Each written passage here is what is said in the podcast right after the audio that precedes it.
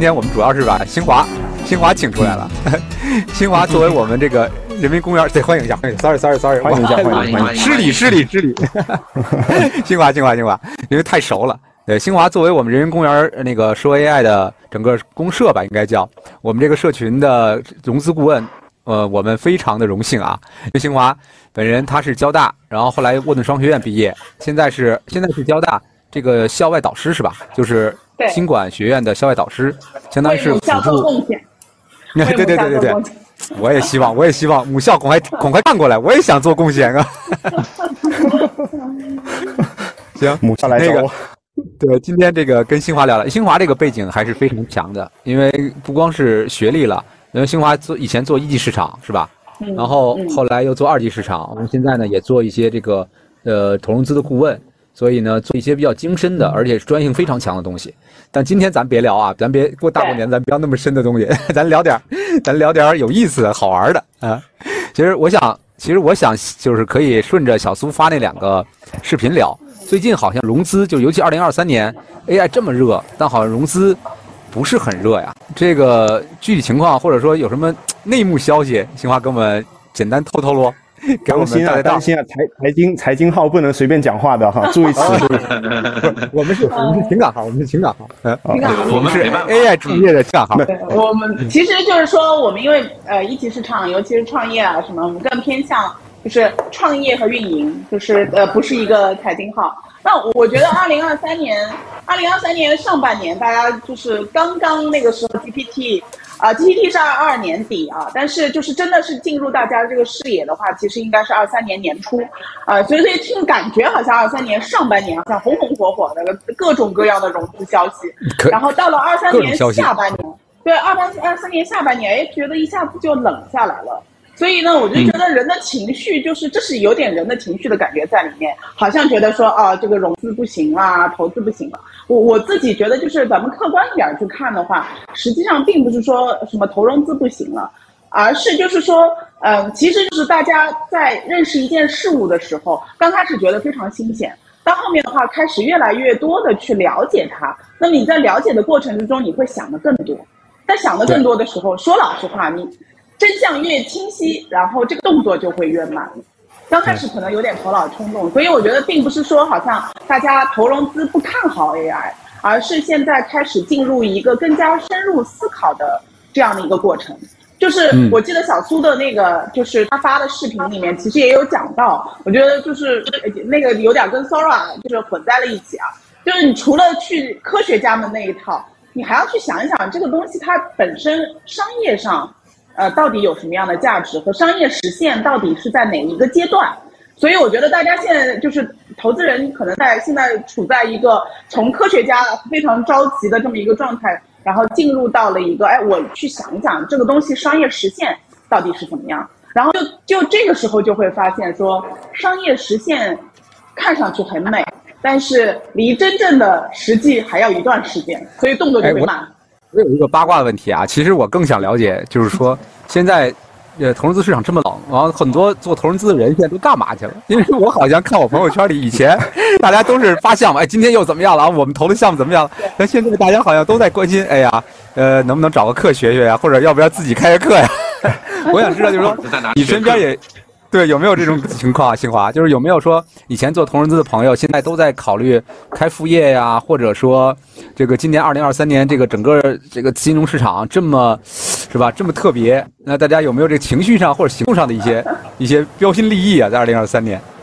呃，首先，呃，大环境上东西省略一万字啊。这个不太方便 说，没有大家心领神会，心领神会，心领神会啊！但确实呢，我觉得二零二三年就是我因为以前做一级市场嘛，二零二三年的话，我觉得一级市场是一个呃，不仅是 AI，整体的一级市场是处于一个非常冷淡的这样的一个状态。那我觉得，就我现在因为二级市场这个资产管理和财富管理。就我们做二级市场的人呢，我们经历了一轮一轮的周期，我们的周期比较短，所以呢，就是滚刀肉，滚刀肉已经就是非常虐的，就是已经对周期这件事情呢很熟悉了。然后呢，那么这次呢，就省略一万字，大家都知道它是一个比较大的周期。那我们知道，就是短周期很痛苦，长周期可能更痛苦。但是我们知道这个东西是周期，所以我们就是苦熬着。那么一级市场的人呢，因为他的周期比较长，他可能第一次真的哎，原来有这么一回事儿。就是二二年我就是二级市场已经不太开心的时候，一级市场还还很嗨。二三年哦，原来真的周期来了。所以我觉得这就是周期，没必要好像觉得特别的悲观或者是什么。嗯，你就是一个周期长短的问题，大家就熬一熬。那投资人的话，不断学习呗，那怎么办呢？就是不断学习，不断进步，哪怕你可能暂时投起来少一点儿，但是起码你认知在不断的增长。对，嗯，但是我确实啊，我的感觉，周边人无论创业者来讲，还是投资人来讲，就是二零二三年真正去动手的很少。或者说真正拿到钱的也很少，嗯，就这种情况，呃，这种情况是一个这个就像你说的是周期的现象，还是说就是 AI 整个带来了行业的颠覆呢？就是其实我是站在一个完全看热闹的心情在看这个事儿啊，因为因为我觉得就是说现在来讲的话，肯定是创业的好时候，但这个好时候是自己给自己的信心呢，还是说嗯这就是事实呢？你怎么看，清华？嗯，我我自己觉得就是，呃，首先事实没错，就是大家出手很很少啊。但是我我要鼓励一下，因为我们这个社群都是 AI 嘛，AI 已经算是出手多的了。啊，这倒是人对 对。就大家应该很开心，呃，现在在一个已经是，呃，矮子里拔将军已经算是一个特别开一个很活跃的一个地方了。你看一看，还有机会聊，对，机会聊，还能聊，对，是的。呃，别的可能聊都聊上了。对，不会说大家一听这个话题就喝茶喝茶喝茶喝茶，就完全避开这个话题了。对对对。所以就是就啊，你那个先生你说。不过那天老修给我转一个文章，说是看那个什么 O OpenAI 那个什么奥特曼，他们要融七万亿。我当时我看这个数字，对啊，我说这七万亿是他说的是 是，对，是卢布吗？还是什么津巴布韦钱啊？七万亿这个数字有点吓着我了，而且七万亿是美金，我靠，这个。对啊，这个这个不知道你们就是投融资圈的话，大家怎么看这个事儿？觉得这个是是画的怎么说呢？都不能烧饼了，这这是画了个月亮在上面。这是一个 benchmark，就是一个对标哈。英伟达大家都知道最近涨疯了是吧？就是尤其是业绩公布以后，是应该是上周四，对吧？上周四还是上周三半夜，我有点时差搞不清楚啊。我还看过你的视频，对，在讲英伟达那个。对，曾经有一度它叫什么？呃，剑指两万亿美金，所以要换了一个基站，他要融三个多的英伟达，请问谁给谁有那么多钱？对呀，我发钱吗？就是啊，就跟那个个角度，好像相当于可以把地球上所有做芯片的全收购了，就大概是这样。对对，就跟那个大力出奇迹，是是是，就跟那个评论里他说的是，把我杀了，给这二位助助兴。杀一个不够，要杀三个。杀一个不够，对，来来杀一群，对，然后干掉几个，给给给欧文爱助助兴，对，基本上这个状态，对。但是但是，我觉得这个事儿其实，我觉得我这个，反正我还挺佩服呃萨姆奥特曼的。我觉得他这个招很很很新鲜，对吧？先我不是投石问路，对吧？我直接给你扔个核弹，大家先先先醒醒，然后醒醒之后，我们再来聊具体事儿。这个七万亿融不融得到？起码大家都开始讨谈论这个事儿了，而且都开始在想是不是真的啊。那呃，我我记得小苏的那个就是呃，就是视频，然后以及公众号里面，我特别同意，就是你这个大力出奇迹哈，就是说呃，一下子到一个终极状态，你你你能不能循序渐进？你先一点一点来，的啦？就是让它现实一点，然后对呀，这个不要上手就一个核弹，对吧？嗯，对呀，对，但创新肯定是靠这些少数人推动的，我们也没资格 说人家不对，对吧？但是从从我们大部分务实的角度，大部分的创业者的角度，我觉得可能还是要循序渐进的嘛，对啊，对，你不能直接给一个结果说未来就是这样，然后你们就接受就好，你就跟着我走，你不要想，对对对，因因为其实奥特曼还是一个，嗯，他他还是一个。奥特曼还是特别的一个营销大师吧，我觉得是这样的，就是他的节奏带特别好。其嗯嗯，类似的看，像马斯克老早就说大家去火星了，那这个事情，你 OpenAI 对起来的话，我有一个多宏大的东西呢，可能也没讲多宏大，说 AGI 没人听得懂，但是跟人家说我有七万亿，这个很吓人，大家都都惊呆了。这个钱我去 去那个沙特阿拉伯把多少石油变出来，有七万亿，我靠，这个很吓人。对，这个这个，我觉得还是营销带的我同意，我觉得这个营销或者说，嗯，对，制造话题的，呃，这个这个节奏不是或应该说目的性更强吧，是吧？你像这回他 Sora，他 Sora 发这个时间点，我觉得也很奇怪，那也不是很奇怪，也是肯定经过设计的。然后他发完没多久，Google 就把你的开源模型发出来了。然后你能说他没他不知道消息吗？我觉得肯定是直接就知道消息了。所以先来一个，就跟汪峰上头条一样，对吧？对。汪峰永远上不了头条，因为总有人抢他一步，先搞一步。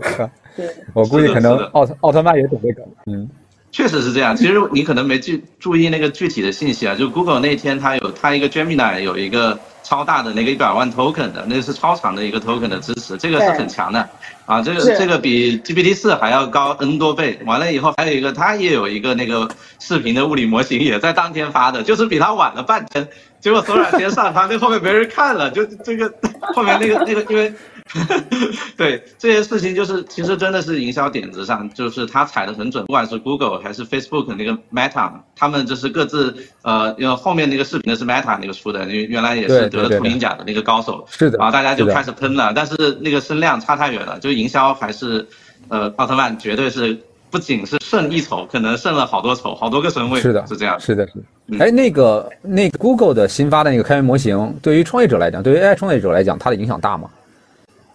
呃，还是蛮好的，其实还是蛮好的，因为它已经有支持了说小到手机、笔记本电脑这样子的级别的小参数大模型，但是也可以运行蛮好，这个是一个很重要的，因为它本身安卓在它手上嘛，所以这个其实今年应该是可以非常值得期期待的，就是我看它那个在自己的智能手机上可以得到很好的一个一个东西应用。我看它那个开源模型是说分了三个级别是吧？然后有单级，就相当于有相当于是单机版的了，然后还有这个这种专业版的是吧？然后还有轻量级的对对对对的对的。这这个和英伟达出的那个，他说这个只要是自己的芯片三点三三十四或者四十三三十四十之上就可以用的那个那个模型啊，这两个是不是有可以比较地儿呢？呃，因为现在太早了，没有人去评测，可能不知道对比怎么样。但是他们的逻逻辑是一样。就是说，我自己出一个能匹配我自己的硬件或者是我的操作系统，因为 Google 控制的是安卓这个操作系统，那它本身已经这十几年有大量的硬件跟它是做匹配过了，这个是非常大的一个优势。那它不用去管那个硬件，它只要把这个操作系统搞好啊，做一个适配它操作系统的这个大模型，小参数可以到处都能跑，所有的原来的 LOT 那些，呃，比如说我们说的物联网的那些小配件，它都可以跑，都有机会了。那那那个到了那英伟达，它就是那就是肯定是他自己的那个了，他自己的那些还要卖芯片，就不用说了。对 对，老王还是要卖自己芯片的嘛。对，嗯，是的，是的，是的。逻辑那其实这，对，那其实这肯定是对咱们创业者来讲，我觉得是利好吧，对吧？因为你有更多模型可以选，而且还是开源的嘛，对吧？相对来讲。对，而且更重要的，我们一直讲的 ChatGPT，它和呃到 Sora 这两个非常大的跨越是啥？应该是 ChatGPT 它是文字模拟的世界，那 Sora 它是可以用。呃，这个图像再去模拟世界，而且模拟是物理世界了，它已经视频图像级的。那在这样子到了我们自己创业者的话，你其实相当于以前大家一直觉得好像聊天就是差了那么点劲，那个劲在哪儿？其实是有了一点点图像多模态之后，感觉还是不够。那到现在，其实你到了 Sora 可以模拟整个物理世界。那这个情况下，你的、你的、你的大模型其实跟真实世界就连在一起了。那连在一起的话，那你从从原来的数字世界到现在的实体世界，你完全有机会可以连在一起。那这个东西的突破，而且是底层级，它给你提供这些基础建设，虽然还没有搭到很好啊，你可能得自己搭费很多劲把它连在一起，但是这个机会已经摆在这里了。我们应该可以看到，今年有非常大的机会。你像以前说的，把把大模型装到一个机器人身上，装到一个小的配件上的机会，对，就都会涌现，应该会涌现，这个非常好。对对。然后咱还我还是挺抨击这个事情的，对我还是觉得说，其实过去一年大家因为 GPT 出来，然后可能对以前传统 AI 很多大家在努力的东西就变成说有点没看到，然后一直在跟着这个所谓说 G T GPT 这种生成类的，然后聊天式的方向，想说什么东西聊天可不可以救我一下？对，然后找了一年的方向，都在找方向，对吧？我我们大部分去年前跟我们谈了应该。一百多位创业者吧，有有啊，对对吧？有对，都在找方向，都在找方向。哎，我可不可以加一个 AI？我可不可以干嘛干嘛一下？对，我我觉得就是我我本身我对 AI GC 这件事情是有打一些问号。就 AI 拿来生成内容，呃，这个东西可能不是最刚需的，至少在 to B 来讲哈，对。啊，我我插一句啊，就是说到就是呃，大家有一个分法，可能就是这个比较中国化，就是呃，分法就是 AI 一点零和二点零，大家都会说现在这个 AI GC 说生成式 AI 是二点零。那我我说一下，就是我为一点零说点话吧，因为其实一点零呢，就是呃，如果你真的到什么达特茅斯会议什么，那个就是很多很多年前了。但是如果说从投融资的这个市场角度上来讲，实际上一点零在二零一几年的时候，其实那个时候也曾经有过如火如荼的时候。呃，我们基金当时我们基金啊，就是我们投我们投了一图。就是呃，computer vision，呃，计算机视觉四小龙之一，一图在上海。那呃，我们的兄弟基金呢投了商汤。那所以就是，其实那个时候，我我觉得我我就像历史重现一样，当时一样的情况，就是刚开始的时候也是，就是大家去什么实验室里抢科学家，然后去学校里去抢教授。然后去那个这个这个硅谷去，也是去大厂里面去抢那些，这这些算法啊什么的，抢 Google 的人啊什么抢回来，啊一模一样的一个周期。那 这是一个周期。那么就刚开始的时候，实际上也是一样，就是说你就去研研究就好了，然后那些教授仍然在发 paper。仍然在发论文什么什么，呃，但是呢，就是说到后来，我觉得这个中间有一个转折点，实际上是说你一样的，就是你所有的你的论文，你真的要变成商业化的话，你需要有应用场景。到最后大家发现，拼的，呃，就是计算机视觉这个东西到后面，你说技术上真的有巨大的差别吗？就也没有精确度啊什么也没有那么大的差别。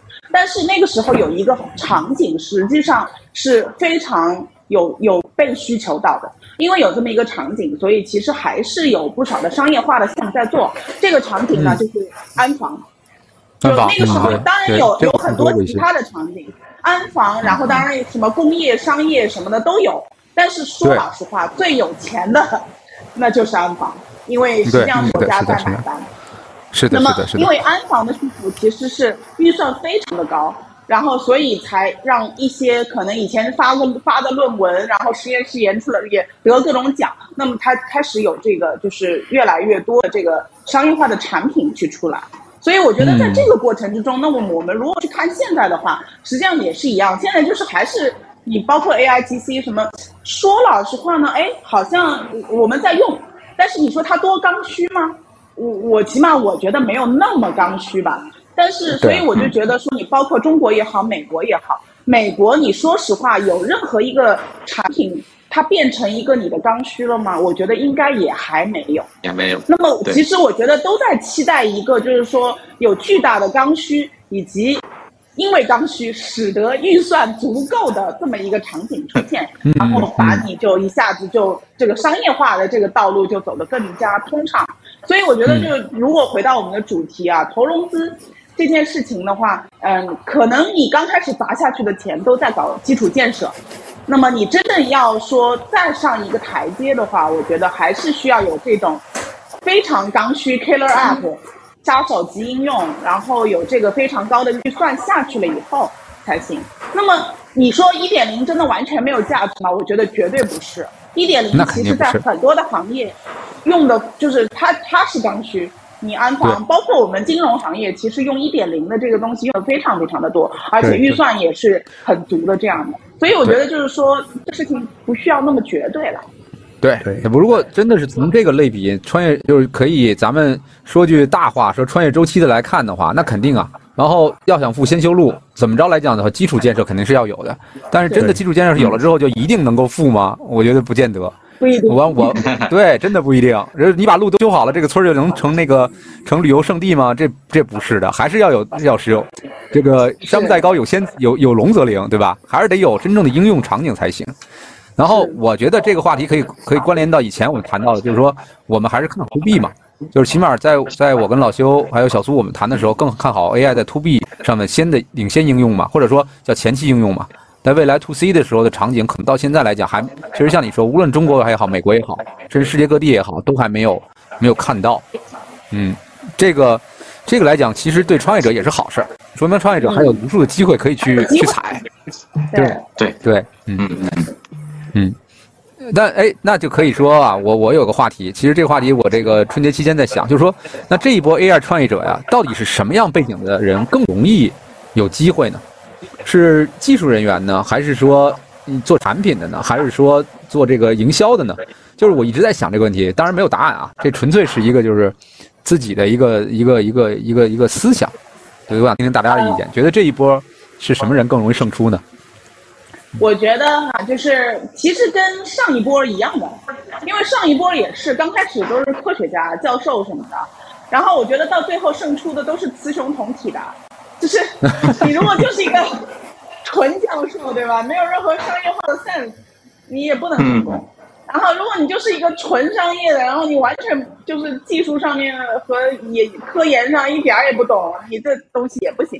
所以到后面都是殊途同归，就是教授们开始越来越能够商业化，然后要不然呢，就是说商业的人他有非常强的这个研发的这样的一个搭档，就我觉得都是殊途同归的，没有一个标准答案。对，就是所以就是哪怕一个人不能雌雄同体，但是如果能够有一个团队。组成一个非常契合的雌雄同体，我觉得也是 OK 的，就缺角的把角补足了就行。但哎，在这个团队这个事儿，我还真的有点有点意见。就是说，我觉得现在来讲，AI 真的可能啊，就是我听我看到一个消息说，这个萨勒这个奥特曼也是奥特曼，又说回来了，说他跟人打赌，说看什么时间能出现一个一个人的 AI 公司，然后可以做到独角兽的。我不知道大家有没有听过这个 这个传闻，说好像他在某个群里面大佬群里面跟人打赌。说看什么时间点能出现一个人的 AI 公司，然后真正做到独角兽级别的。然后我就在想这个事儿，就是说这个事儿真的有可能吗？还是说其实创业真的离不开团队，必须还是要有团队的？嗯，我现在好像呃，就现在大家都在说很多的那个优秀的 AI 团队人都很少，因为呃，我觉得因为现在它很多的产品其实就我们看我们如果以我们更熟悉的互联网这个行业去看。那互联网行业好像感觉每个公司都好像人都巨多，然后那那可能因为就是有很多，比如说呃人力密集型的，可能运有一些岗位是人力密集型的，比如说运营，比如说销售什么的，这些都是人力密集型的。那但是如果比如说你的这个产品，我觉得是看它的产品的性质，就是如果产品性质它本本身并不需要非常强的运营和非常强的。销售之类的这种辅助的这一些功能的话，它人就是可以非常少。然后那比如说，就是有那种两个人团队、四个人团队的，那他们可能互相互补一下。那然后如果这些人的特性完美的集中在了一个人身上。那也是有可能的。我讲的更具体一点嘛，加两个标签嘛，一个在美国，然后一个是 to C。对对对对。我们这也也许我们未来中国也有同样的。对我部分同意，对。啊，因为因为 to C 它有一个赢者通吃的一个一个一个一个特性嘛，所以更容易说，因为对更容易说有一个小小的小的团队、小的个体能够快速做出一个走量的一个应用嘛。然后还有一个就是我为什么会说在美国吧，就不管是 to C 跟 to B 的话，我总体来讲我会觉得它不呃至少是从做软件或者做这种 SaaS 的角度来讲，它的销售成本占比会更低嘛。然后还有一个就是整个团队从业者的综合能力可能会更更强，就像新华刚才讲雌雄同体的人，我我觉得会。看起来在创业市场上会比比中国的更多，对，至少老邱可以讲讲多一些嘛，因为啊，对你来来你说，赶紧讲，赶紧讲，对，我觉得，我觉得你不能往能力上说，我觉得能力上来讲，我绝对相信就是中国人的，就是中国创业者的能力吧，和美国创业的能力是不会不会分高下的。但只不过就是说，呃，市场环境决定的，对这个市场环境是什么呢？就是因为我在北美嘛，所以我看到北美的是各都是小商家非常多。你像北美这边的话，就是比加拿大吧，加拿大百分之九十可能这个数字都保守了，以上都是小商家。所以小商家就是二十个人以以下的公司。嗯。那这种小商家，他对 SaaS 服务的这个付费的意愿是非常清晰的，就是我只要是说这个东西对我有用，我一个月付个二三十、四五十，根据我的销售额来说，我觉得这是理所当然的费用。然后呢？但国内像咱之前也聊过嘛，就 SaaS 最后走到最后都变成定制了，然后或者说是就是公司内部自己组织个团队开始自己开发、自主开发了。那国外不这样，国外就是说大家就既然都是小公司，大家就做好自己专业的事儿就好了。所以这可能正更适合 To C 的推广，而不是说像国内一样，就是什么呃要解决一个综合性的问题，甚至说要解决这个技术以外的问题。在国外来讲就是很很单很单纯的，我就是想做一个营销，或者说我就是想在这个 Facebook 上投流，那就这么点事儿。你给我搞明白了，我一个月给你二十块钱，对吧？但是架不住这种商家多呀，大家的共识强啊，所以这个我我所以我说我部分同意。嗯，能力社会成熟度嘛，跟这种分工的细嘛，就分工越细的社会，它肯定是越成熟的嘛，对吧？对对，我其实美国也经历过这么长时间的，也经过了二三十年，其实，嗯。对，我再插一个，就是说，因为我就是在交大也在带这个，呃，带一门课，然后包括做导师什么的，看到了不少的学生和孩子，就是就我觉得现在年轻人零零后啊什么的，他们的能力比我们强太多了。所以我觉得说，在这个角度上来讲的话，我觉得未来其实，我觉得再往下，这些年轻的孩子的话，没有可能中美差距不会有那么大。对，是的，是的，只是市场市场还是有信心的。对对对，只是市场的这个倾向性不一样，对吧？你就说环境，现在我在北美，对北美这边其实还是信用卡保打天下。无论怎么样，就算 Apple Pay 再普及，我还是得要带张信用卡出门。但是你在国内已经没有什么人真的说一定揣张信用卡了，对吧？移动支付，你只要手机不丢，基本都能搞定。那有可能你再转点现金就 OK 了。所以这就跳过这个环节。那他你说不好吗？你说谁更先进吗？我倒不觉得。那可能是更适合这个社会而已，就大家接受度更高而已。对，然后至于说年轻人创业的话，我觉得对他们还是还是比我们要强很多啊。对，肯定的，对，这是这是这是要承认的嘛。对我们，所以才有摸着摸着鹰酱过河的这个这个这个 条件嘛。哎，但不过那个老兄你怎么看？你觉得这一波这个 AI 创业对产对产品人是利好，还是还是说感觉到更大压力呢？其实总体来讲，应该说是一个很重大的利好。也就是说，到了 AI 的产品，到最后可能很核心需要的是 AI 产品经理。为什么这么讲？就是呃，其实很巧，就最近呃也有很多大厂的朋友不幸被裁员了，那也来找我说这个 这个有没有一些岗位可以推荐一下？那那其实我我聊了一下之后，会发现就是说，呃，其实可能很多在岗的，就是本来在大厂里面的，因为那个分工已经很细了。其实他不太注意到，其实 AI 世界的变化已经很大，然后他其实就是呃，虽然他也是一个呃，就是我觉得在 To B 这个产品里面做的是还不错的，但是由于没有接触 AI 这一块，他其实没有意识到自己其实是可以有很大的空间去做的，他其实会蛮悲观的。那那这个时候，其实他为什么会这么讲？我觉得乐观，是因为。现在就是大大语言模型的进展和包括像类似到现在 Sora 这样的东西出来，其实我们可以知道一件事情，就是大模型的学习能力已经是又进跃迁了一个等级。也就是说，我们原来很多在做 AI 应用的时候，呃，一方面一至少是一个一个项目百分之六十可能做需求，但百分之六十的需求里面有大量的需求是你在细化需求的过程。以前的很多的项目是这样，但现在我觉得是反过来的，就是大部分的。这个时间应该是在聊这个商业化到需求的这个过程，反而是需求，也就是很多的功能本身，它的细化会简单很多，就是它已经可以呃通过呃你你只要有一个总体的框架设计之后，其实 AI 可以辅助你去设计大量的功能了，已经就是说它的这个编码的这个阶段不需要那么多的这个呃这个工程师参与。啊，就是那编码这个阶段更加就是会让我想到有一个比较厉害的一个先一个前辈讲的事情，就是我们做做软件的状态变成三句话，第一是 human describe，第二是 AI build，第三是 human debug。那用人人人话讲一遍就是人来描述需求，机器呃 AI 去建造，去去去建设，然后最后人来调试，把它完善成能上线。因为人其实最擅长是有很多不确定、没有规则，或者说如果是从 AI 界的叫做 zero shoot，就是没零样本的。就是我我可能一个人，我对于样本很小的东西，我也可以判断得出来这个东西该怎么做。也就是很多 debug 的事情，就是你要去调试，你要去调优，你要去那个把一些很琐碎的事情做掉。但是百分之八十 build 的这块部分已经是。可以借助 AI 继续去解决。那你的 describe 就最开始的 describe 非常的重要了。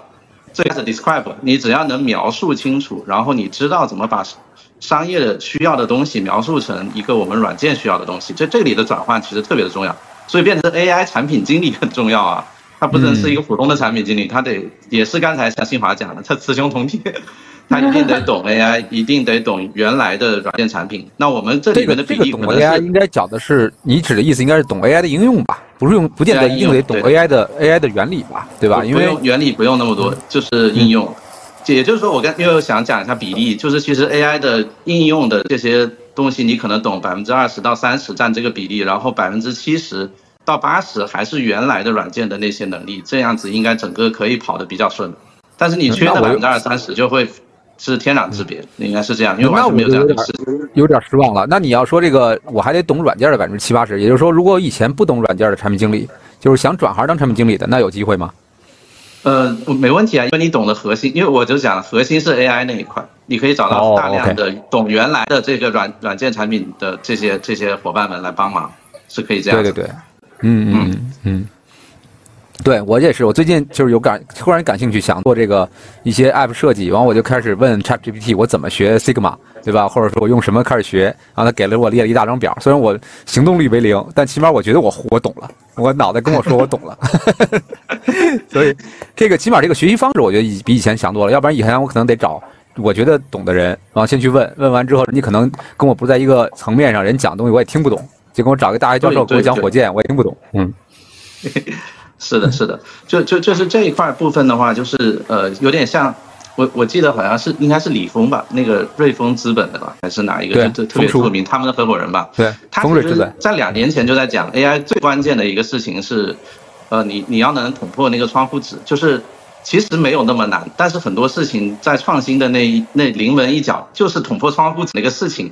那我们我觉得捅破窗户纸是什么？就是刚才说的，有我我的理解就是雌雄同体，你同体的那个边界，AI 跟传统的那个我们已经做了很久的 To B 的软件，你中间那一条窗户纸在哪里捅？你可能你要找到它捅破了，那你你就可以很快就可以进去啊。那那这一步是最关键的。但是大家还在找这个纸嘛？因为最近的过去的一年，我觉得拿不到钱也好，或者是自己做不出创新是正常的，因为这个纸还没那么容易捅破。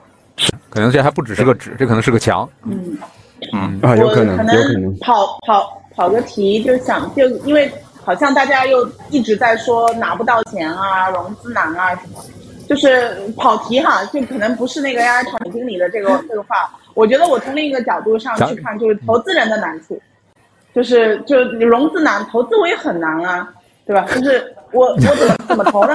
这理理解不到，你帮我们拆解拆解。不是，就是因为其实大家去想一下，就是说投资人他的商业模式是什么？嗯对吧？就是我不是指望你分红嘛，那我肯定是希望你创造价值，对吧？是希望创造价值，然后估值的上涨，然后才能够我才能赚得到钱，对不对？那么以前的逻辑是什么？以前投资，尤其是和技术相关的，它的逻辑是投底层。因为底层是有壁垒的，那你现在怎么办呢？这个现在底层很难投啊，非常难投。因为从 AI 的角度上来讲，它不是一个堆资本能够砸出来的东西。是的，是的。它的核心三要素对吧？算力、数数据、算法。到最后你会发现是算力和数据更重要。数据对。那这些东西在哪呢？这些东西不都在巨头手上吗？然后你你。就就说到 Sora 出来，然后我那时候小红书发了一个，那个有一个皮卡，大家应该记得，嗯，对，当年也是红红火火的。我说投皮卡，投皮卡的投资人要哭晕在厕所里，就 厕所都挤不下了，这厕所都挤不进去了，对啊，就是你你想投底层，你觉得说啊我有壁垒，结果 OpenAI 一个响指就把你团灭了。对，是的，是的，是的，这个就非常难，就使得说。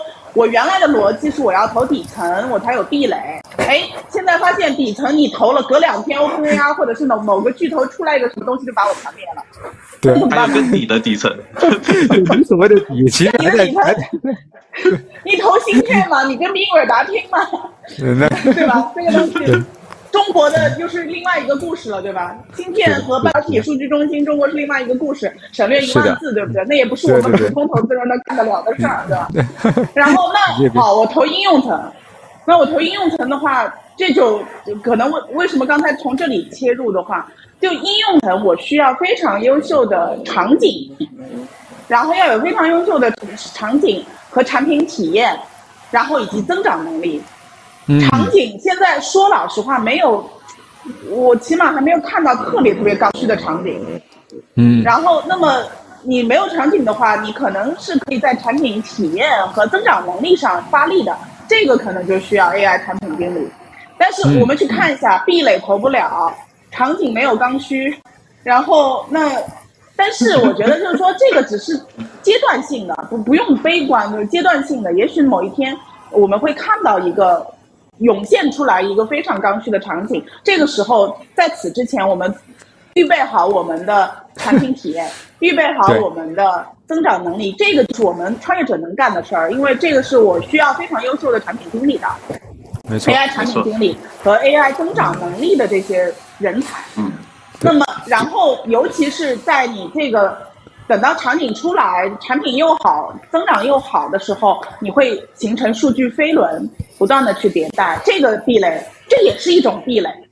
就我们很多的互联网公司，当年的互联网公司，你说，说实话，它有多么高的技术壁垒吗？没有。嗯。它本质上就是因为它的场景优秀，产品优秀，增长快，然后还形成了数据飞轮，然后把这个东西变成了。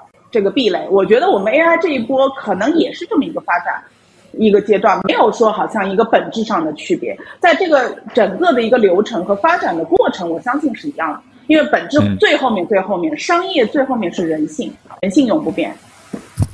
所以就是 AI 其实给了我们一个机会，就是数风流人物换今朝，我们还有机会再再来一次若跃迁，是吧？再次成为对。所以这个时候，我觉得虽然可能此时此刻还没有特别清晰。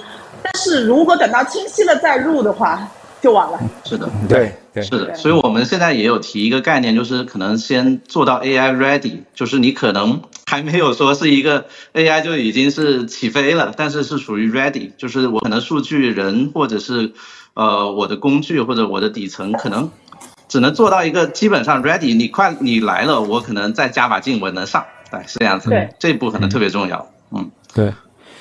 但是我我我觉得还有一个元素，一个因素吧，除了钱，除了信心，除了这个应用场景，还有一个因素就是就是土壤嘛，对吧？创业土壤嘛，这个还是非常非常重要的。你要说，比如说你有一个好的这个创业 idea，但你在尼泊尔去搞，可能就比在美国搞稍微差那么一点儿，是吧？然后我看国内现在。不是那个发了文说现在又就是央中央发文要倡导大家一起来做 AI，然后还有这个算力的这智能算力这一块嘛，对吧？然后像我在北美的感受就是什么样呢？就是一刚才也说了，就是整个商业环境可能更更成熟，大家对 SaaS 付费啊，对 AI 的这个功能的应用更期待，或者说更更有这个消费场景。第二来讲呢，就是补贴，就是我看到大量的这种宣传文章，就是都在讲，就是无论是美国也好，加拿大也好，因为在加拿大本身嘛，各个省省都开始。有这种省级的补贴，然后联邦的补贴都在在这方面有投有投入，这个确实让您感受到，就只要你是创业者，总有人在在你后面，嗯，在在你后面说，呃，想让你成，这个这个劲头是完全不一样的。我就那天我看，因为什么？就是那天我看，我有一个朋友圈里面有一个人他在感慨嘛，他是马上三十五岁。然后就是还有个几个月就三十五岁，他就觉得自己在互联网大厂可能就就面临着被要拉出去砍了那种感觉，然后说现在创业还晚不晚啊？如果现在从头做 AI 的话，因为他是做 DBA 的嘛，然后说再再去做 AI 创业有来得及。后来我在底下评论我说这个创业哪有早晚的事儿啊，对吧？只不过说你是不是在势在趋势上在势能上，你说你要是说现在说要做通信创业，我可能觉得就有点晚了。你要做 AI 创业，可能可可能说连连早都赶不上。可能正合适的时候啊，那这只是我的瞎说啊，我不知道大家怎么看。我觉得就是呃，就是怎么说呢？就是如果说实话呢，呃，假设如果你在大厂里活得好好的，因为创业是蛮蛮难的一件事情，你得三思而后行。但是如果已经觉得我再不动一动，可能就没有未来了，那你赶紧，因为越晚。就真的是就是越来越难。你哪一天就是说发现说，哎，这个大厂混不下去了，然后又蹉跎了几年，然后就所有的东西都清楚了，那个时候再去创业的话，那就真的是晚了。对，然后但是就我觉得贤哥说的对，就是说有一个土壤问题。那我们再回过头去看看看过去，在在未来不清晰的时候，其实可以去找过去历去看历史。然后看历史有一些什么样相似的规律，然后我们可以去给未来做一些指导。我就在想说，就是互联网，我觉得有可能，呃，有一些人太年轻了，他可能没有那么仔细的看清楚，说我互联网过去的发展历程，过去的二十多年其实也是先从海外，各种各样的东西先从海外开始的。然后，因为说老实话，某种情况下土壤可能会更好一些。然后等到到了一定程度了以后，中国刚开始全部都是 copy to China 的，最早的一波 portal 全部都是 copy to China。对。然后后面才开始我们开始不断的不断的有创新，然后再再出海。反向输出。所以呢，反向输出。所以在这个角度上来讲的话，我觉得 AI 创业一样，它可能有一些土壤。可能呃，此处省略一万字啊，就是某一些土壤可能是在海外，可能更加成熟的。所以，但是呢，我们国中国也有非常高的优势。所以，其实我觉得出海实际上是说用我们的优势去，呃，在更肥沃的土壤上，让这个花朵长得更加的茂盛和这个更加的美。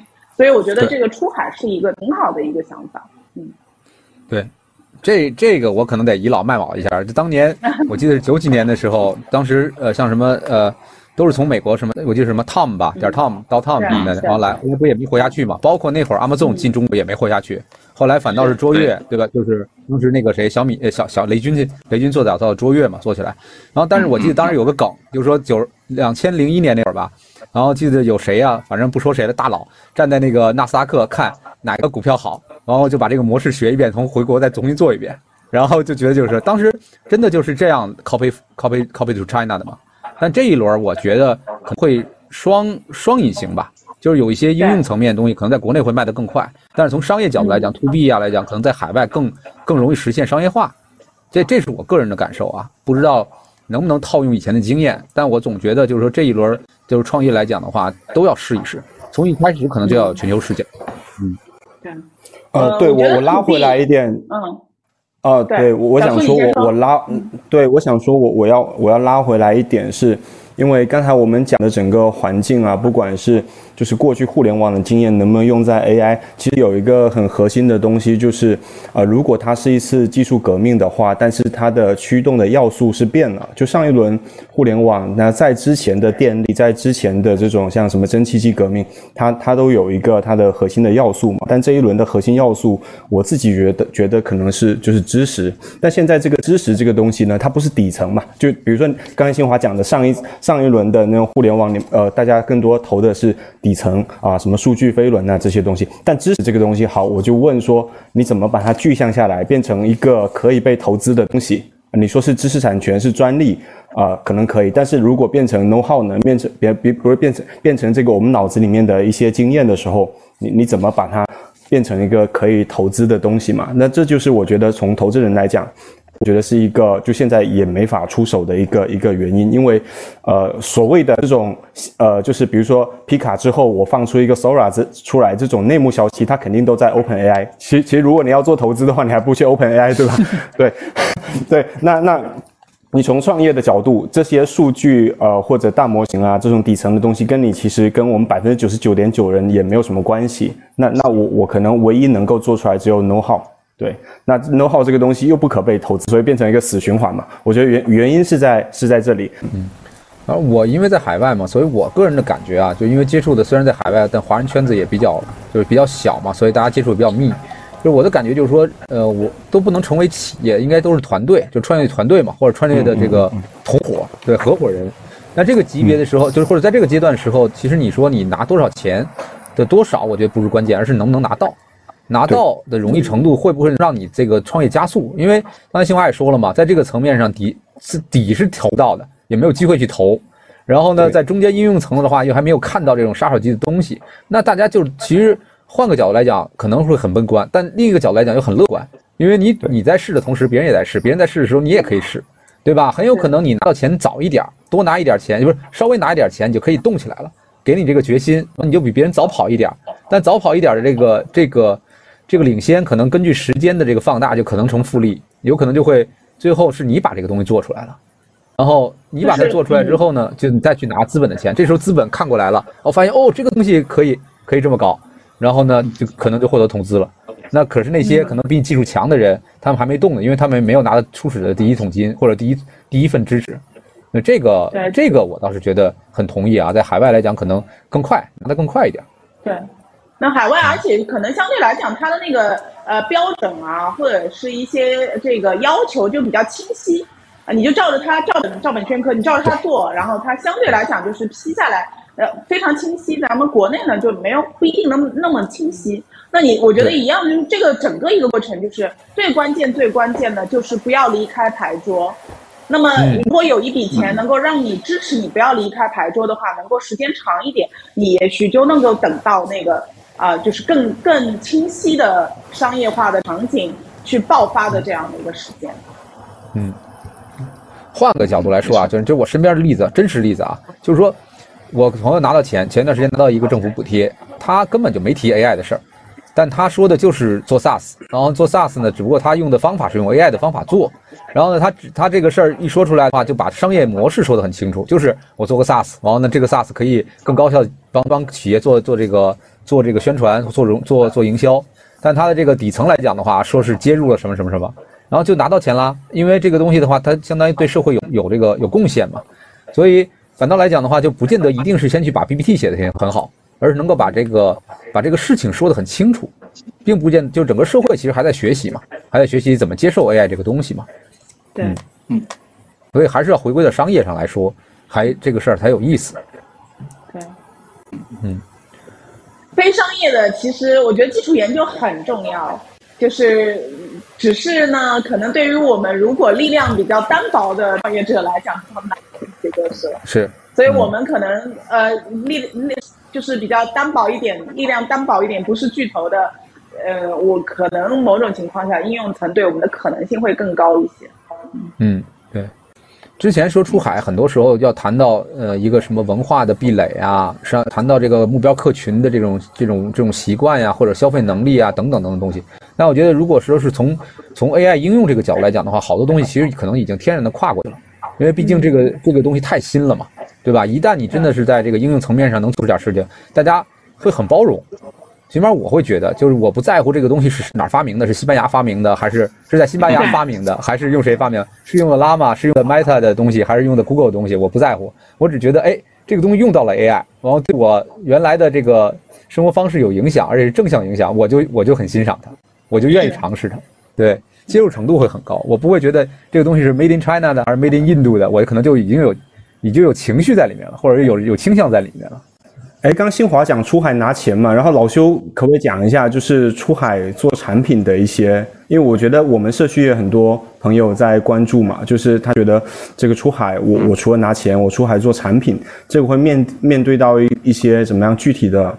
就是隔阂吧，或者文化上的差异，或者哪些哪些鸿沟要跨越过去。我觉得老修应该做了好多海外，做了十十几年海外的这种产品的经验了，也可以跟大家聊一下。嗯，因为其实海外产品，我觉得跟国内有一个很大的差别，就是最大的差别是，呃，国内可能很多没有那么在意你那个数据的安全性和归属，它有它有很多东西可能在特别早期它是无所谓的，它可以先跑。嗯。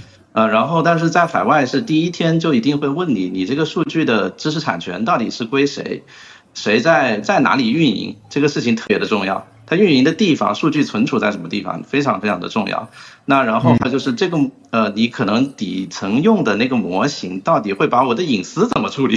因为在国内隐私这件事情，哎。大家懂，我们也不用说太多。那在海外的话，隐私是非常重要的，尤其是在美国和欧洲，欧洲会比美国还要严。对。那那这些这些地方的话，这些呃东西如果从来没有在国内接触过的话，你可能会有很长的内容要去了解一下，就是怎么怎么去做这块的合规。呃，但但是这个东西整套就是在呃海外。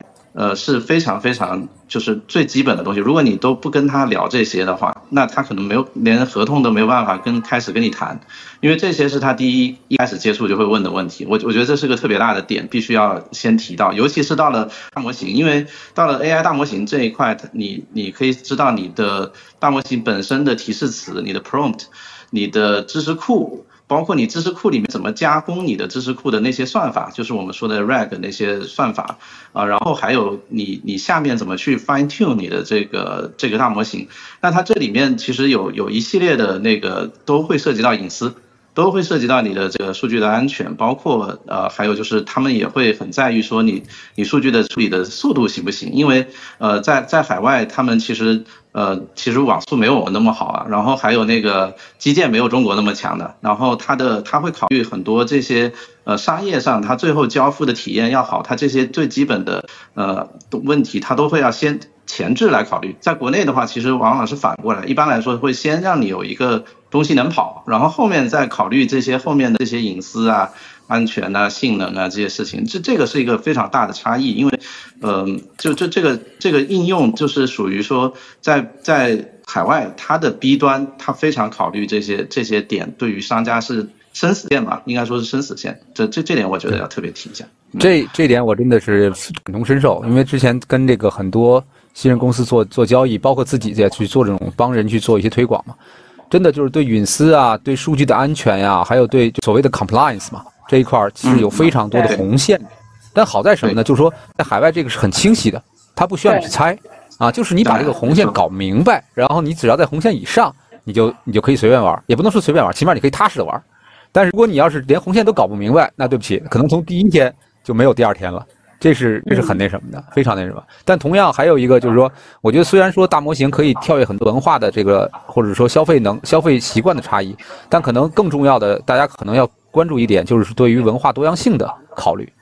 因为毕竟在国内来讲，你看，呃，说句不好听的话，全是用的同一语言嘛，对吧？大家虽然是有南北这个豆浆豆汁是豆浆是咸的还是甜的这种这种这种差异，但这种差异其实并不并不根深蒂固。但是在海外来讲，它是一个非常。非常非常杂的一个大家的一个聚集方式吧，就是很多人大家其实只是生活在一个空间，但文化上有真是很底层很底层的差异啊。然后呢，就像我记得我小时候学政治的时候，大杂居小聚居嘛，然后所以就是各个族裔各个群体大家都在同一空间这样生活，但是并不见得说是我采用你的生活方式去生活。然后举个例子，就是最近我看那个一个梗，就也不是梗，就是 Google 不是出的那个新的开源模型，然后有人让他说画一对白人夫妇嘛。然后结果人家说什么？对不起啊，我我不能这样，这样是涉及到种族的歧视的。然后结果说画一对黑人夫妇，就这样能画出来。就是在做产品的时候，那最后还是他那个特别白左，那个那个特别白左。但这但这是现实哦，就是这这个问题为什么拿出来笑？咱们会觉得笑，在海外来讲你不能笑啊，你就要承认这个事情是社会主义的意识啊，你要尊重这个意识，对吧？如果你不尊重这个意识，对不起，那你别在这玩。然后所以在中文世界里头，我们可以把它当成梗看。但在海外世界里面的话，大家也会有抱怨，但主流声音其实不是抱怨，大家会觉得省略一万字的内容都是 都是你讲的这些，就是在国内我们省略一万字，对对对。那我们可以随便谈国外的事儿嘛，对吧？然后呢，一体两两面，一体两面，一体两面。对，所以但是咱因为咱们谈的是出海嘛，就是如果说未来我们做 to B 出海的时候，一定要考虑多样性，就是文化的多样性。你不用一定考虑到每一个文化的特点，但你一定要把多样性这件事情放在心里面，要随时知道我的产品要考虑到多样性。嗯，这个其实是一个很难统一的点，但是呢，确实是很大的商机，在海外来讲。上次不就是我们社区有一个哥们，就是做呃非洲的大语言模型吗？嗯，我就觉得特别有意思，对不对？就完全是我们想象想象不到的一个场景。呃，他说这个，比如说在非洲你。重置一个 Google 的账号，你是不能在页面上线上去做的，你还到线下营业厅去做，这是法律规定的。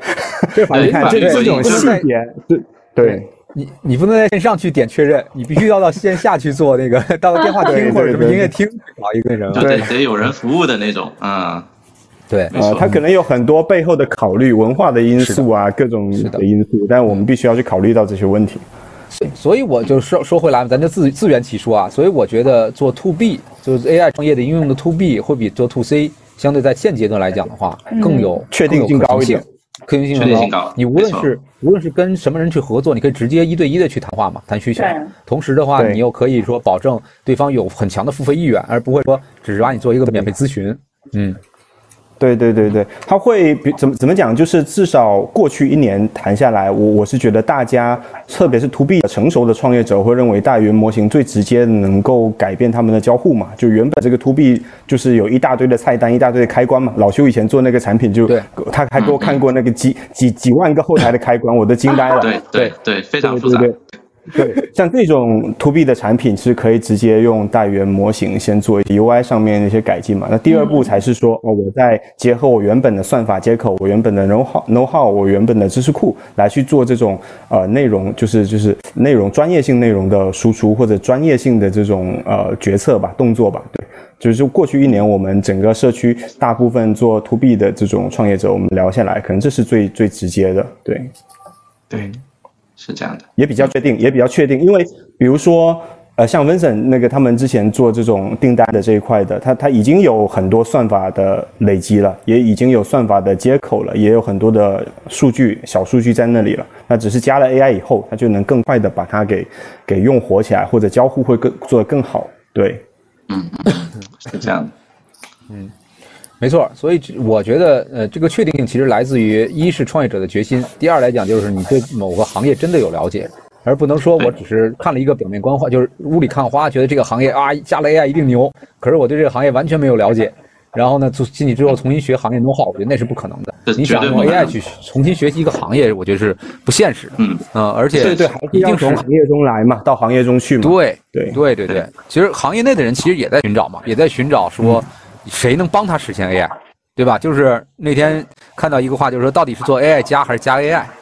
其实这个我觉得就是行业内外的一个一个一个区别吧，对吧？你从企业，你从行业内看，我怎么加 AI，还是说你从行业外看，爱看可以做 AI 加，这是完全不一样的。就工厂里的老师傅，最早的会用电脑的那那批，肯定是后面的这种人才，对吧？你就这么理解？那那直接管理岗了啊。对啊，对吧？对吧？那产线上的老师傅先学会用电脑，就就这一批人，我我自己比喻，对，这不叫什么？刘工会武术嘛，谁也挡不住吧？是的，是的，就是这个才是，就是深度的 know how，实际上是你整个加 A 加上 AI 的 base，就是如果没有这一块，我刚才说那个统窗值，你应该是没办法找到那个点去捅的。这个点是特别的，特别新华讲的投资确定性嘛，就是你你算力、数据这些是确定的，但是 know how 是不确定的。但是反过来讲，不确定的你现在不不好不能投不好投，但是不确定的东西它才是有机会的嘛。嗯嗯，确实是。好啊好啊好啊！哎呀，真是有意思。我觉得这时间过太快了，又一个小时过去了。因为太多不能讲了，因为要省略一万字的东西特别多。所以你要把这单子补齐，你就可以出本书了，哥。对对对。行吧，那咱们那个，我觉得差不多了。今天今天是开年开年第一期嘛，然后我这个我家里人还等我吃元宵饭呢，还指着吃吃吃元宵呢。咱们差不多。差不多就先到这儿，小苏打个广告。然后我们未来社区里面有这一块跟创投相关，或者是创业者需要呃呃找呃链接投资人的一些呃，我觉得一些咨询吧，我觉得也可以直接联系我们跟我们团队跟新华，对我们也会就是一起来跟你聊一下啊，给一些更好的建议。我们社群常驻的这个咨询顾问，常驻投投投资顾问。对对对对对，感谢感谢感谢感谢感谢感谢感谢感谢感谢为公益事业做出力量，对社会有你真的会变得更好。对对对对对，一起学习，一起成长。过两天啊，过两天继续奖状去。对，其实我们已经一起做了好几期的 Open Day 了嘛，跟新华也一起做了好几期的 Open Day 了。对，也大有呃参加过我们 Open Day 的像呃的创业者应该都认识，但有很多是不认识的，所以今天开年特别做了一期给大家。呃，介绍一下新华，对，对对，也确实是希望在这个过程之中，就是这是一个必然过程，从不清晰到清晰，然后也希望在这个过程中，就是能够做一些贡献，同时我自己也啊通过这样的一个过程，能够有很多的学习，所以期待跟这个我们社群里面的创业者们能够有更多的呃交流和这个讨论。那简直是一定的，必须的。好，那给大家拜个年啦！必须的，大吉大吉大利，恭喜发财，万事如意，拜拜。好，拜拜拜拜拜拜拜拜。嗯。